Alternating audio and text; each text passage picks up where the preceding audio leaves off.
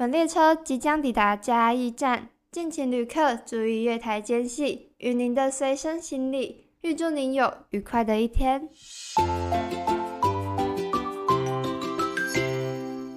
Hello，大家好，欢迎回到行云访阿里，好声听瑞里。我们是今日陪伴您搭乘台湾好行，游遍嘉义阿里山的两位热血青年小五 and 詹詹啦。期盼已久的台湾好行嘉义阿里山之旅终于到来啦！好不容易可以出去踏踏青了，当然要来到嘉义阿里山。大口吸收山里的芬多精啦！你是不是还不了解接下来要搭乘台湾好行所去到的各个站点呢？你是不是还不知道其实阿里山还有哪里好吃又好玩呢？快来跟着我们的脚步，带着你搭乘台湾好行阿里山线，用声音玩遍阿里山，走访阿里山线台湾好行的各个景点。让你的这趟旅程除了值回票价，还能带走满满的深刻回忆。今天我和珍珍会带着大家一路从旅程的起点阿里山 A 线高铁加一站，B 线台铁加一站，前往距离车站只要五分钟的台湾艺术乌托邦故宫南院，以及台湾好行第一站的顶六国小站与第二站的无缝庙站。精彩又丰富的内容，绝对一刻都不能错过，一定要听到最后哦！那我们废话不多说，赶紧系好安全带，赶快开始我们今天的旅程吧！Go go go！各位旅客您好，您现在收听的是全台湾最热血、最有趣的 Podcast 节目，大家是不是非常期待接下来的旅程呢？不管是搭乘火车或是高铁。来到嘉义的你，都能聆听这个 podcast 的节目哦。我们非常开心能和大家一起搭乘台湾好行，游遍阿里山山区啦。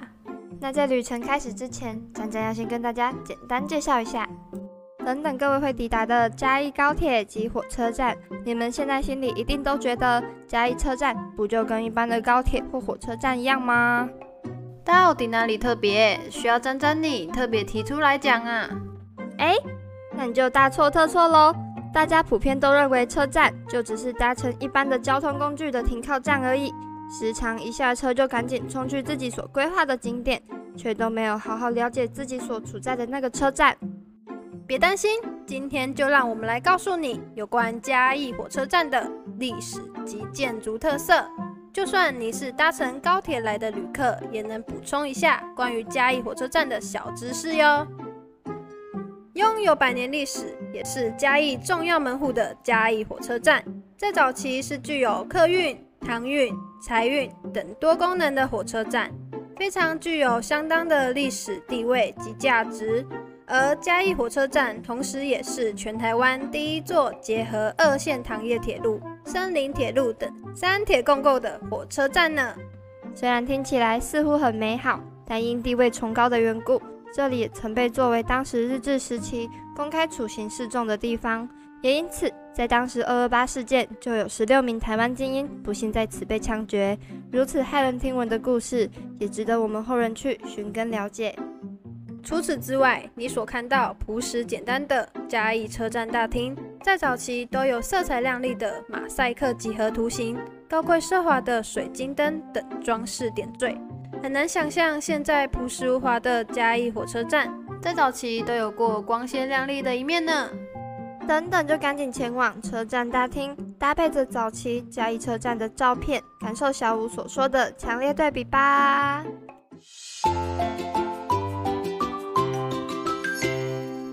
将抵达国立故宫博物院南部院区 （Southern Branch of National Palace Museum），下车请记得刷卡。来来来，各位听众，仔细听好喽！接下来小吴要介绍的景点，你绝对不能错过。在嘉义车站悠闲且富有年代感的氛围下，是不是整个人都充满怀旧的感觉呀？接下来小吴要和各位介绍的是，距离嘉义高铁站搭乘台湾好行只要六分钟的车程，既是全国重量级的文艺聚集地，也有台湾艺术乌托邦之称的故宫博物馆啦。故宫博物院是个占地广大的园区，在首都台北以及南部嘉义皆有设馆。园区里头大致分为三大区域，分别是博物院展区、生态景观园区以及人工湖。别担心，馆内还贴心的附设免费接驳车，让走路走到脚酸的你可以轻松抵达下个展区。走入故宫南院，映入眼帘的莫过于它独特的建筑风格。故宫南院建筑外观就像是我们熟悉的阴阳的符号，整体造型延伸书法抽象概念，为江南平原画龙点睛，增添建筑美学的文艺气息。而来到故宫南院。当然不能错过主打展示的世界瑰宝，里头的名品包括陶瓷器、青铜器、作画等，从此前台湾一直到中国历史及现代艺术，馆内都有各个时代代表性的作品展出，就像是亲自参与了一场历史巡礼一样，仿佛自己也是个考古学家呢。不过在这边，小欧要特别提醒各位听众，馆内的展品有些因为期间限定的关系。会不定期与北院交换展览，或执行长达两年的维修保养，所以只要看到自己感兴趣的展品，就要赶紧手刀冲去，以免不小心就错过喽。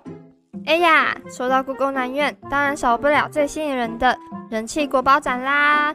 里头展出的都是家喻户晓、赫赫有名的作品，像是台湾国宝翠玉白菜或是玉鸭等。身为台湾人的你，绝对不能错过这些犹如总统等级的作品。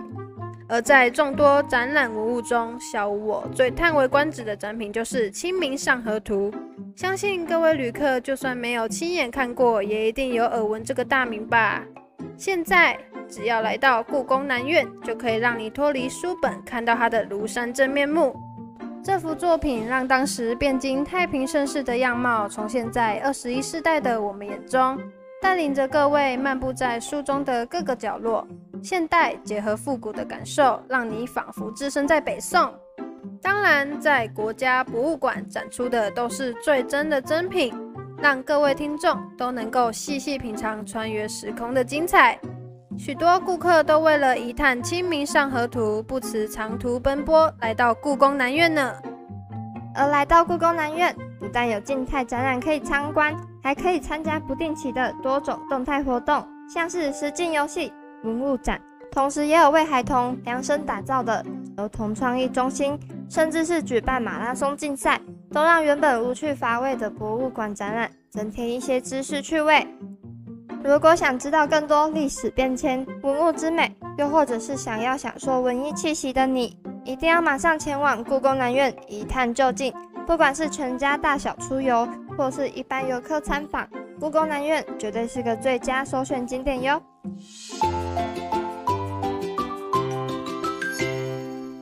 即将抵达顶六国小站顶六 Elementary School，下车请记得刷卡。哎，嘉义客家文化会馆为什么会在顶六国小站中会有一个嘉义客家文化会馆呢？大家听到这边可能会觉得很意外。原来嘉义县竟然也有客家人，小吴特别去网络上搜寻了一下，发现原来是因为嘉义县的客家人不多，而且大多数为隐性客家族群，所以很难被外地人发觉。原来嘉义也有客家人的存在。位于嘉义县重要观光胜地，也是阿里山入口门户的嘉义客家文化会馆。前身为闲置的旧烟厂，为了营造在地特色风貌及油气环境，站在会馆入口处就能看到，无论是建筑、石雕，甚至墙壁彩绘，处处都散发着满满的客家气息。大家可以看到会馆的入口处有两只像是在跳舞的狮子，其实它们并不是我们在庙会常见的舞龙舞狮哦，而是客家独有的客家狮。大家可以仔细观察它的嘴巴，很像盒子的四方形，所以又被称为盒仔狮或是客仔狮。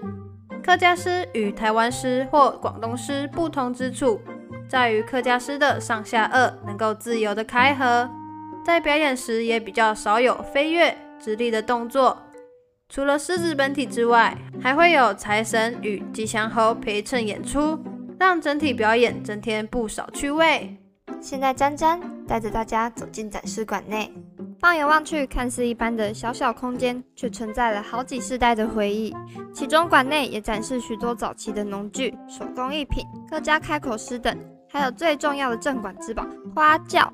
听说这个百年花轿曾经抬过五六十位新娘子呢，让沾沾我也好想体验看看哦。而来到嘉义客家会馆，怎么可能不带个纪念品回家呢？馆内特别推出能让来到这里的游客。独家 DIY 亲手捏制的麻薯、红板、艾板，以及精心彩绘客家风味十足的客家诗等手作体验，两种亲手制作的独家纪念品，除了能让你将所有回忆透过手作深深烙印在脑海里，更能让你用最趣味的方式将最美好的回忆带回家。等等，就赶紧和馆方预约，制作出自己最独特的纪念品吧。即将抵达无凤庙，无凤 Temple，下车请记得刷卡。终于到了我们本集的最后一站啦！哎哎，小吴，你知道无凤庙吗？接下来要带你们来到的无凤庙是属于国家的三级古迹耶。究竟有什么样的历史故事，让无凤庙有办法成为三级古迹呢？就让我和小吴来告诉你吧。无凤庙之所以命名为无凤庙，当然就是因为主要奉祀的是阿里山府藩通事无凤，所以才将此命名为无凤庙，也有阿里山宗王寺之称哦。无凤庙在清嘉庆末年，也就是大约一八二零年的时候完工，独特的歇山式屋顶与燕尾式屋脊，更是在其他庙宇中非常罕见的一种建筑外观。独特魅力都使来到这里的游客深深着迷，叹为观止。那吴凤究竟是个什么样的人呢？怎么会特别新建一间庙侍奉他呢？其实有个非常值得深思的小故事，就听我和詹詹来跟你娓娓道来吧。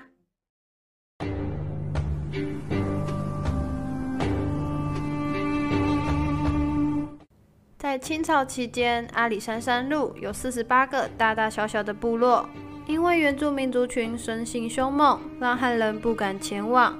但是年轻时的吴凤经常跟随父亲到部落经商交易，也逐渐学会原住民的语言和懂得原住民族群的民俗风情。这些经历也让吴凤成为阿里山边的通事，在任职期间就深受原住民群族的信赖。上任首年。吴凤就劝说原住民戒掉出草猎取人头祭神的习俗，并以牛代人。但是啊，五年过去了，吴凤最后告诉族人：明天呐，山里面会有一位身穿红衣红帽的新人，你们就只能杀这最后一个人，可不准再杀取别的人头。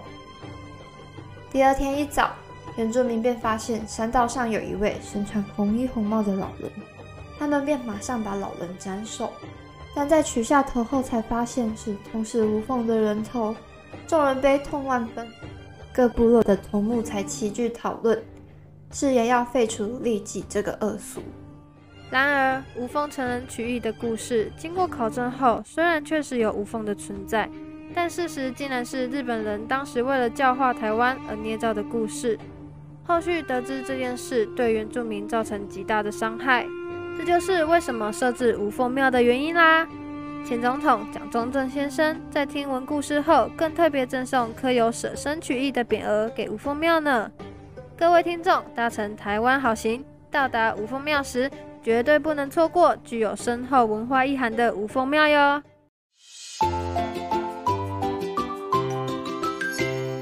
今天小张和小吴跟大家介绍了嘉义火车站的历史。抵达故宫南院必看的人气国宝，揭开嘉义客家文化的神秘面纱，吴凤庙的传奇故事等，希望除了能让各位听众更了解接下来所要去的景点，更希望能让大家这趟旅程收获满满，满载而归。台湾好行阿里山线尚未结束，下集将会带你了解位于出口游客中心的逐鹿部落，行人必去的爱情大草原。以及出口站的天长地久桥等精彩内容，绝对都不能错过！别忘了订阅及追踪我们的频道，并且分享给你所有的朋友，让他们也能用声音走遍嘉义阿里山。我是主持人詹詹，下午行云访阿里，好声听瑞里，期待下次与你再次相见，拜拜。